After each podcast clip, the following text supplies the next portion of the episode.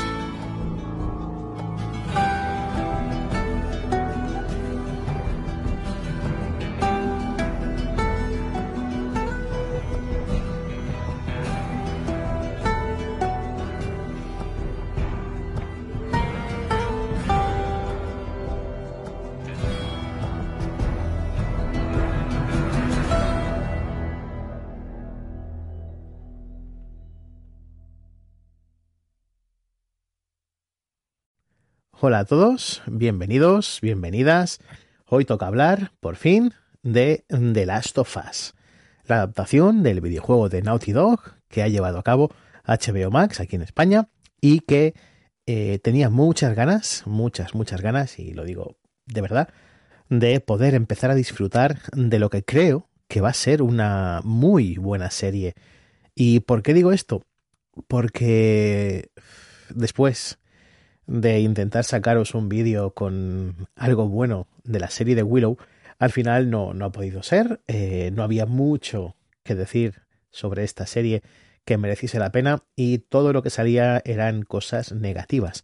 Entonces, aprovechando que vamos a sacar el vídeo en YouTube, también en formato podcast para ebooks, me apetecía eh, empezar una nueva sección ya que a veces lo hemos intentado en el canal, no en este de, de vídeos nuevo que tenemos, sino ya en nuestro formato habitual de podcast, habíamos intentado traer algunas series comentando, si bien no episodio por episodio, sí hacer un pequeño eh, resumen, una pequeña crítica cada dos o tres episodios.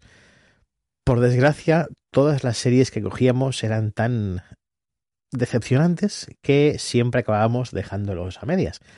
Y esta vez, ya que estoy yo frente a los micros, aquí solo ante el peligro, pues eh, me apetecía comentar The Last of Us, porque me encanta el videojuego, tanto su primera parte como la segunda, y porque creo que la serie me va a ofrecer todo lo que yo espero. Es cierto que tengo las expectativas aquí arriba, ¿vale? Me hago sombra a mí mismo, los que me estáis viendo, pero eh, creo que la serie merece nuestra atención, merece que comentemos cositas interesantes.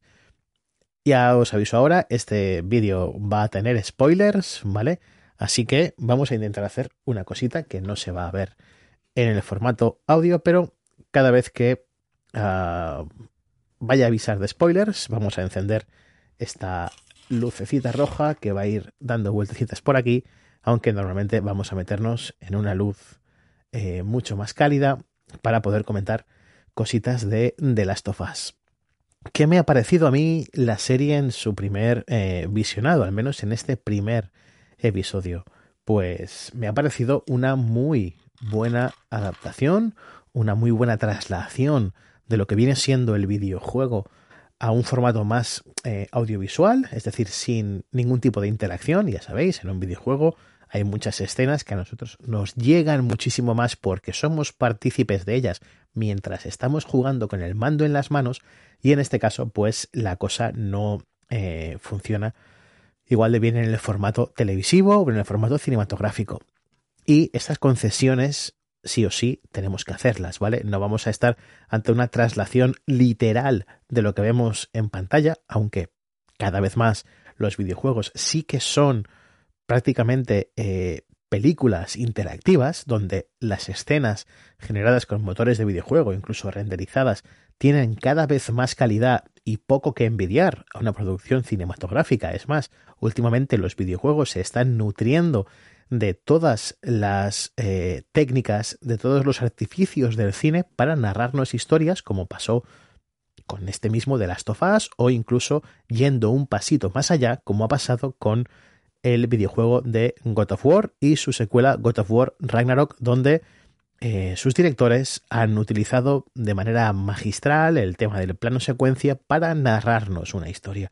No es solamente un portento visual, sino que todas estas técnicas obedecen a una forma de narrar que han querido los directores plasmarnos en estos videojuegos. Como os digo, no es lo mismo tener un mando de videoconsola en las manos que tener el mando de la televisión. Entonces, ¿qué nos puede ofrecer eh, The Last of Us que no nos ofrezcan otras series o que ya hayamos podido ver? Esta semana está saliendo mucha cosa en prensa, de hecho todas las páginas de cine y televisión están sacando eh, decenas de artículos porque The Last of Us es la serie del momento, es la serie que vende y hay que hablar de cosas de ella. Entre ellas algunas como que puede que esta serie ya no ofrezca nada después de un tiempos saturados de series sobre temática zombie. Ahí radica el primer error de mucha gente es considerar a The Last of Us como algo más de zombies, aunque bueno, aquí entraríamos a hablar si son zombies, infectados o etcétera, con estas distinciones que hay. Cuando digo esto me acuerdo muchísimo de un capítulo de Qué vida más triste, donde hacían la diferencia entre zombies que andan y zombies que corren, y era bastante divertida. Pues aquí un poquito lo mismo, o sea, no son zombies, eh, son más allá infectados que el tema de los hongos, vamos a ver que va a tener cierta importancia a lo largo de la serie. Y en este primer episodio empieza de manera muy, muy interesante con este vídeo de los años 70, eh, más o menos, cuando se em, hace una especie de debate televisivo, como tanto se hacía en ese momento, hablando de ciertas eh, posibilidades de una pandemia, de ciertos virus que atacasen la población mundial, algo que por desgracia, eh, cuando salió el juego, no había sucedido nada de lo que conocemos ahora como el, coronavirus y cada vez esto nos resulta más familiar, con lo que no iban tan desencaminados con el tema de una pandemia mundial y qué cosas podía provocar. Es cierto que no hemos llegado estos niveles postapocalípticos que se pueden plasmar en cualquier serie, ya sea eh, Z Nation, The Walking Dead y sus spin-offs, la misma de Last of Us o Y el último hombre, cualquier serie que nos planteemos con un, origen así apocalíptico, o la de Apocalipsis de Stephen King, sin ir más lejos, son algunas de las series que han ido apareciendo estos últimos años con el tema de virus, apocalipsis. Por suerte no hemos tenido esos problemas. Pero eh, esta serie es un poquito diferente a lo visto. Es cierto que va a tener elementos comunes, porque al final todos beben un poquito de la misma fuente y las inspiraciones pues son muy parecidas, pero en este caso cuando hablamos de The Last of Us es cierto que todo el tema de la infección puede quedar en un segundo plano. Pero esto ya, a medida que vayan pasando los episodios y comentemos las escenas, vamos a ir dándonos cuenta de que aquí hay mucho más que rascar de lo que parece a simple vista. Como os decía, eh, el inicio con, esa, con ese debate nos aporta un, contexto que el juego, por ejemplo, no nos da en sus inicios. Y eso está muy bien para que tengamos un poquito más de conocimiento de, este lore del, videojuego y del mundo de, de, The Last of Us que se nos quedaba un poquito cojo tanto en su primera parte como en la segunda. También creo que es interesante en, esta adaptación cómo han sabido eh, transmitirnos un poquito más la sensación de angustia que se produce al inicio del videojuego, cuando, cuando controlamos nosotros a la hija de Joel, y aquí vemos como en la serie pues tiene un poquito más de, interacción con ese mundo, cómo va viendo que la cosa se desmorona a su alrededor, magnífica la escena que va a la casa de, la vecina a echarles una mano y cómo vamos viendo que esa señora se va transformando cada vez en algo extraño, sin apenas eh, movimientos, con un pequeño balbuceo, es es una escena digna de las mejores películas de, terror. Y esto, por ejemplo, en el libro no, en el libro, perdón, en, la, en el videojuego no nos aparece así, sino que todo va un poco más eh, a, piñón, ¿vale? Eh, es mucho más rápido, pero aquí se recrean un poquito más. Y eso es muy bueno porque vemos ciertos detalles que luego van a ser importantes en los videojuegos, como por ejemplo eh, el reloj de Joel, la película que pide prestada en casa de los vecinos, que luego tiene cierta importancia en The Last of Us 2, y algunos detallitos más que irán saliendo durante los episodios, estoy convencido de ello. Y en ese sentido, eh, cuando todo explota, eh, tenemos también esa sensación de no saber qué coño está pasando. Estamos como, como Sara, como la hija de, de Joel. De repente aparece el padre junto con el tío, con Tommy, y eh, no sabemos por qué, huyen. Aparece la señora de la casa y le mete un hostiazo con la, llave esta de, trabajo. Un guiño también creo interesante a cómo se rompen las armas eh, cuerpo a cuerpo en, en, The Last of Us, que le mete el hostiazo y luego tira la herramienta. Me pareció curioso. Pero eh, lo que sí me gusta, y aquí creo que es donde la serie ya está marcando un ritmo y una puesta en escena que se va a repetir durante todo el episodio y también en los siguientes, espero, es eh, esa traslación casi literal a lo que estamos viendo en el videojuego. La huida dentro de la furgoneta, hay planos que son prácticamente los mismos que vemos en el videojuego. Desde el punto de vista de Sara, cuando están huyendo con la casa en llamas, cuando cae el avión, porque en el videojuego, si no recuerdo mal, les enviste una furgoneta, que es lo que hace que al final la niña esté un poco herida y pase lo, que pasa luego con el soldado cuando eh, le disparan y la hija acaba muriendo en brazos de, Joel. Aquí, en la serie, eh, nos encontramos con un Pedro Pascal que creo que está muy muy bien y había demostrado que era un buen actor en series como The Mandalorian, sin ir más lejos, incluso también apareció en Juego de Tronos y lo hemos visto en algunos productos más. Sobre todo en The Equalizer 2 me gustó muchísimo esa secuela de la película de Antoine Fuqua con Denzel Washington, que es impresionante, si tenéis ocasión, eh, un vistazo. Eh, aquí vemos cómo eh, se transforma por completo en el Joel de los videojuegos. Hubo mucha crítica cuando se anunció el cast de esta serie, porque nadie creía que Pedro Pascal fuese el Joel idóneo. De hecho, mm, no lo es es un poquito más eh, tirillas, no está tan mazado como el Joel de los videojuegos, pero consigue hacer suyo el personaje con muy pocas escenas. Lo que estamos viendo es lo que veíamos en el videojuego, sentimos lo que sentíamos cuando jugábamos, y eso es muy difícil de replicar en una producción audiovisual que no se aleje demasiado de su producto original. Y el momento en el que tú estás jugando y sucede esta escena, en la serie lo estás viviendo igual y te golpea igual que eh, lo hizo en su momento. Y es que eh, empezar el videojuego controlando a Sara para que luego a los 10-15 minutos eh, acabe muriendo, era una, una idea muy arriesgada en los videojuegos. De hecho, The Last of Us tiene ese impacto inicial que hace que luego no quieras soltarlo, porque el personaje de Ellie va a tener ciertas reminiscencias o va a hacer que Joel sienta ciertas cosas por ella y la considere prácticamente su, su hija, a pesar de que en unos primeros momentos ella no es nada más que un fardo, algo que entregar, como veremos en el, episodio. En ese sentido, eh, Pedro Pascal está de puta madre. También es de agradecer, creo yo, para la gente que está viendo la serie en versión doblada, que mantengan a los actores de doblaje del videojuego.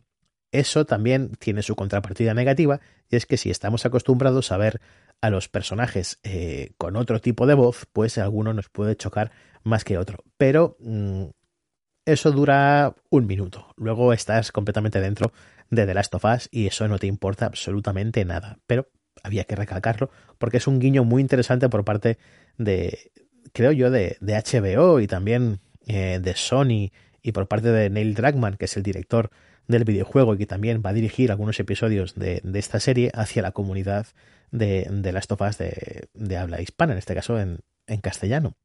Desconozco si en Latinoamérica se utilizan los mismos actores de doblaje. Si alguien ve este vídeo desde allí, pues que nos lo deje en los comentarios y así sabremos alguna cosita más sobre el tema. pero hacen un trabajo estupendo y se repiten prácticamente, yo diría que todos los personajes importantes, no solo los principales, sino los secundarios, también tienen eh, esas mismas voces, incluso alguno, como el personaje de Marlene que aparece después, creo que la actriz que hace de Marlene es la misma que se utilizó en el videojuego para hacer la captura de movimiento de Marlene, con lo cual mm, es otro detallazo más que tiene esta serie.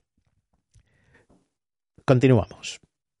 La hija de Joel muere y tenemos ese salto temporal de unos 20 años aproximadamente. Estamos en 1993. No, perdón, en 2003, que sale el Nokia en la mesa. Gran teléfono, quien lo tuviera. Y luego pasan eh, unos 20 años y estamos en lo que sería la actualidad. Eh, la sociedad, pues bueno, después de, ese colapso producido por no sabemos qué todavía, eh, se está intentando recuperar o está intentando hacer otra vez una vida más o menos normal.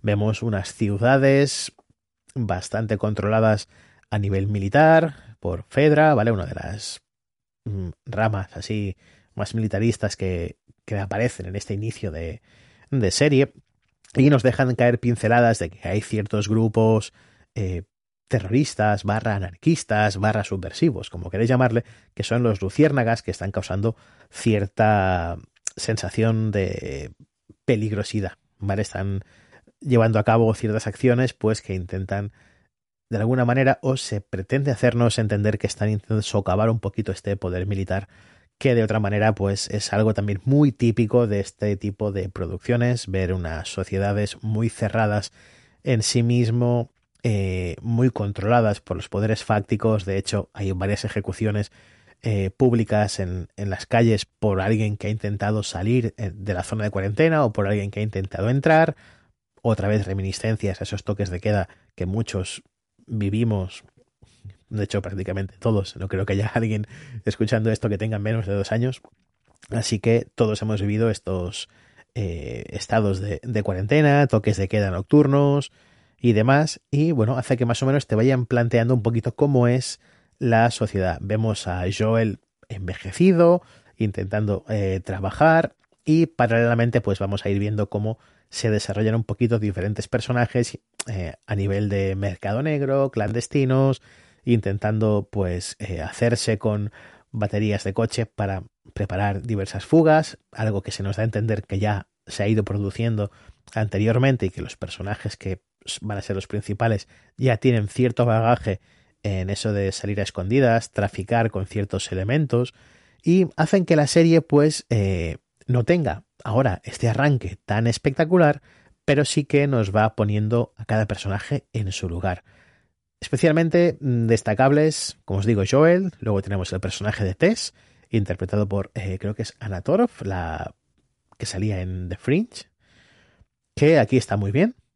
Es cierto que tampoco se parece mucho a la Tess de, los videojuegos, pero es una pedazo de actriz que lo hace muy muy bien.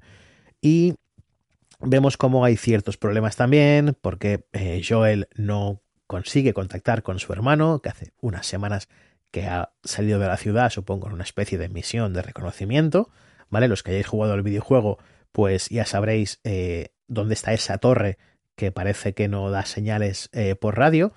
No voy a hacer más spoilers de lo que veamos en los episodios para aquellos que no han jugado el videojuego y estén siguiendo la serie y vean este vídeo. Entonces, mm, no quiero avanzarme mucho más a lo que puede salir, pero sí que aquellos que hayáis jugado el videojuego ya sabréis eh, lo bonito que es también todo ese momento en, el videojuego y el camino hasta allí que va a ser bastante movidito. Entonces, eh, nos encontramos también con eh, ciertos elementos eh, subversivos en este caso, y es cuando aparece ya, no voy a ir tampoco escena por escena, ¿vale? Porque no, tampoco es cuestión de destripar aquí plano por plano, pero sí que durante una planificación de estas eh, salidas, vemos como Joel y Tess se esconden dentro de unos edificios y pues intentando salir de, de, la ciudad, pues bueno, vemos el primer infectado pegado a la pared, esa imagen tan, tan dura, ¿no? De, esa persona cubierta de hongos que, es tan característica de, de, Last of Us, hace que eh, ya veamos mm, el, el nivel ¿no? de, de fidelidad que tiene con el videojuego. Si mientras estábamos viendo todas estas escenas de Joel hablando con una escena magnífica que le dice al, a uno, dice, como me digas que busque la luz, te meto una hostia. Eso me encantó porque la frase de si estás perdido, busca la luz, algo así, se repite muchísimo en, en las pintadas. Y es, es, un momento muy gracioso de, de Joel en, en, este primer episodio. Y al final lo que pasa es que cuando intentan eh, huir para conseguir ciertos componentes que les permitan salir de la ciudad, al final las tramas estas iniciales van a confluir en que un grupo de luciérnagas tiene a la pequeña Ellie. Por ahora no sabemos muy bien por qué, luego se nos cuenta en una escena entre Marlene y, Ellie que eh, sabemos que Ellie está infectada, ha sido mordida por una criatura, pero no se sabe por qué, han pasado semanas y ella no está infectada. Entonces, tenemos aquí la cura de, esta serie y mm, de momento solo sabemos esto, que ella está infectada, que es inmune y que hay que entregarla en un lugar determinado. Por cosas del azar y cosas del guion, nos encontramos con un tiroteo donde eh, los luciérnagas y los contrabandistas que estaban también intentando eh, jugar a doble banda con Joel y con Tess, les habían intentado vender una batería de coche que no funcionaba y se enzarzan en un tiroteo con tan mala suerte que al final eh, Marlene acaba herida y no, les, no le queda más remedio que encargarle, prácticamente obligándole a Joel, porque se han metido justamente en medio de todo el fregado, que por favor sea él el que lleve a Eli al punto designado más allá del ayuntamiento. Aquí también se nos deja eh, entrever que ya, como os decía antes, eh, tanto Joel como Tess han tenido cierta afinidad con este grupo de, de radicales y que en un pasado pues han llevado a cabo actuaciones que no han acabado muy bien y esperan que esta vez no se repita. Como veis es un esquema muy muy básico el de este primer episodio en el que se nos presentan a los personajes principales y nos encontramos con un Joel que tiene que salir de la ciudad para ir a buscar a su hermano y entre medias se encuentra con el personaje de Ellie que va a ser un paquete más que tienen que depositar para que de alguna manera al llegar allí se les conceda eh, lo que les hace falta para poder viajar más allá de, los límites de la ciudad. Y claro, eh, es el primer contacto que hay entre Joel y Ellie y creo que no puede estar mejor resuelto que en esta serie. También aquí ha habido muchas críticas hacia el personaje de Bella Ramsey porque decían que básicamente era muy fea para hacer de Ellie. ¿Yo qué queréis que os diga? A mí es una chica que, como Ellie, me parece que está muy bien. Es cierto que no se parece en nada a la actriz Ellen Page, ahora Elliot Page, que fue la, que usaron de, modelo en el videojuego para eh, hacer eh, el personaje de Ellie, reconocido por los propios eh, creadores. Y claro, pues no pueden coger a una actriz que sea igual. No, van a coger a una actriz que a ellos les ha parecido interesante. Y joder, lo es. Como Ellie es una puta pasada. Incluso tienen la misma voz, como os decía, que en los videojuegos y eso hace que cada momento que interactúan Joel y Ellie sea un placer para, para la vista.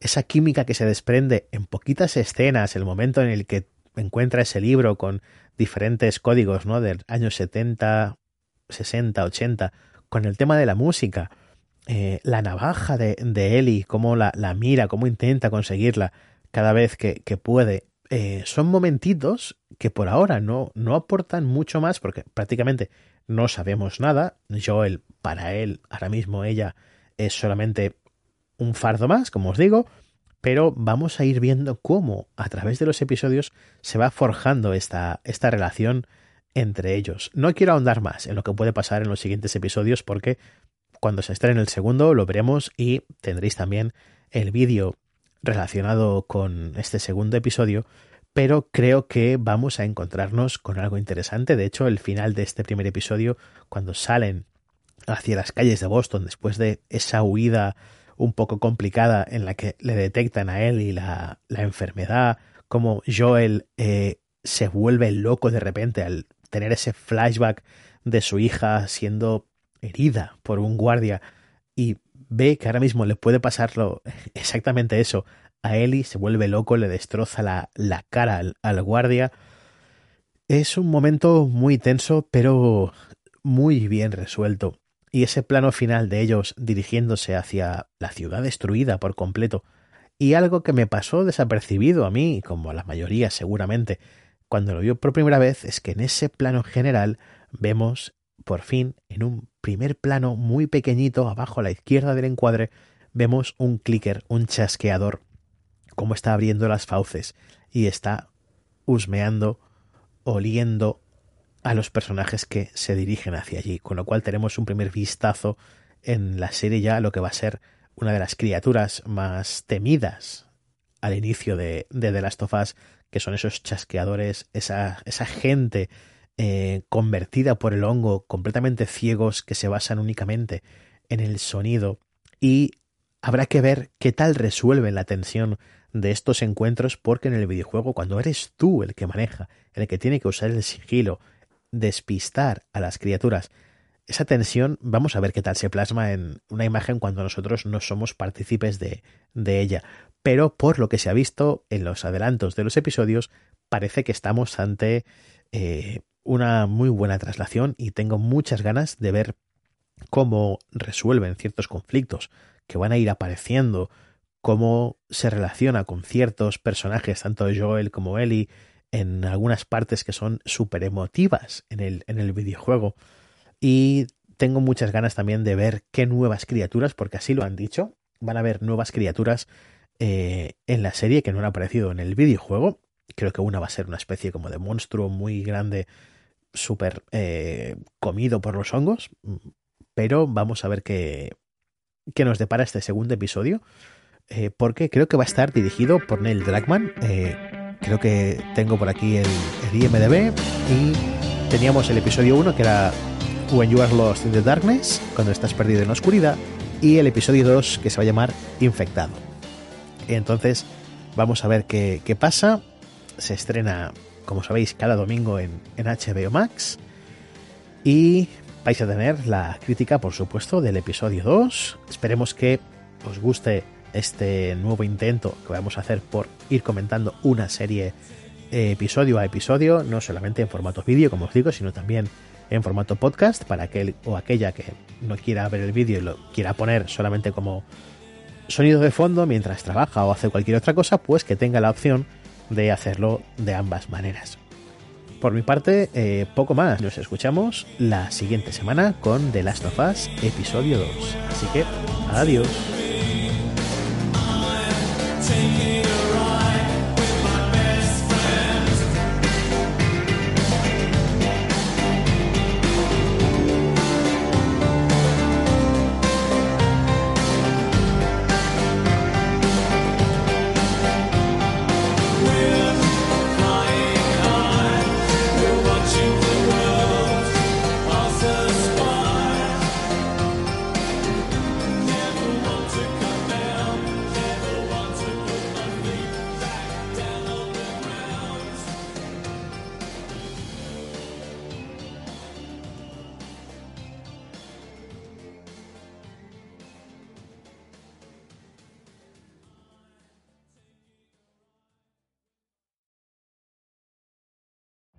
Every day, we rise, challenging ourselves to work for what we believe in. At U.S. Border Patrol, protecting our borders is more than a job. It's a calling. Agents answer the call, working together to keep our country and communities safe. If you are ready for a new mission, join U.S. Border Patrol and go beyond. Learn more at cbp.gov slash careers.